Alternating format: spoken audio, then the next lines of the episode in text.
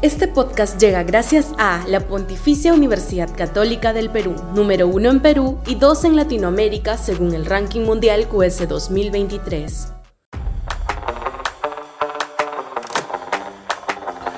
Estado fallido y fuerzas radicales. Sudaca, Perú. Buen periodismo.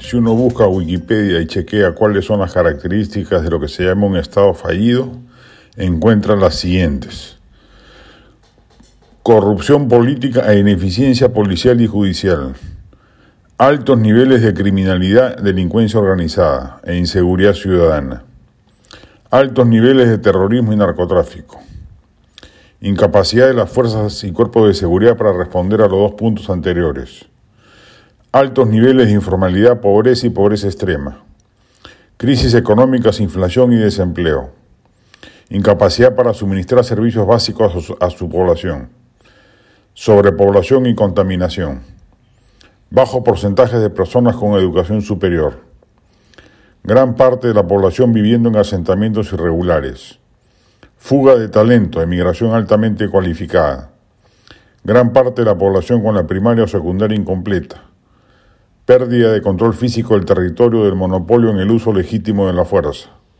incapacidad para responder a emergencias nacionales, vulnerabilidad frente a desastres naturales, incapacidad para interactuar con otros estados como miembro pleno en la comunidad internacional.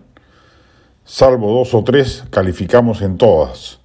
No nos estamos percatando del profundo deterioro social, económico, político e institucional por el que transita el país, producto de habernos conformado con solo haber hecho algunas reformas de primera generación en los 90, habernos congelado ahí y haber permitido que la realidad desborde el modelo, tornándolo inservible e ineficiente.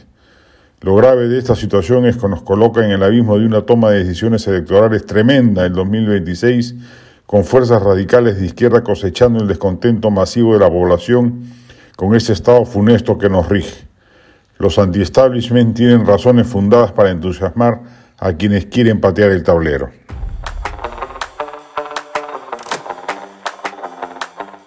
Este podcast llegó gracias a AFE, operador logístico líder en el mercado peruano que brinda servicios de almacenaje, transporte de carga, courier y cómics.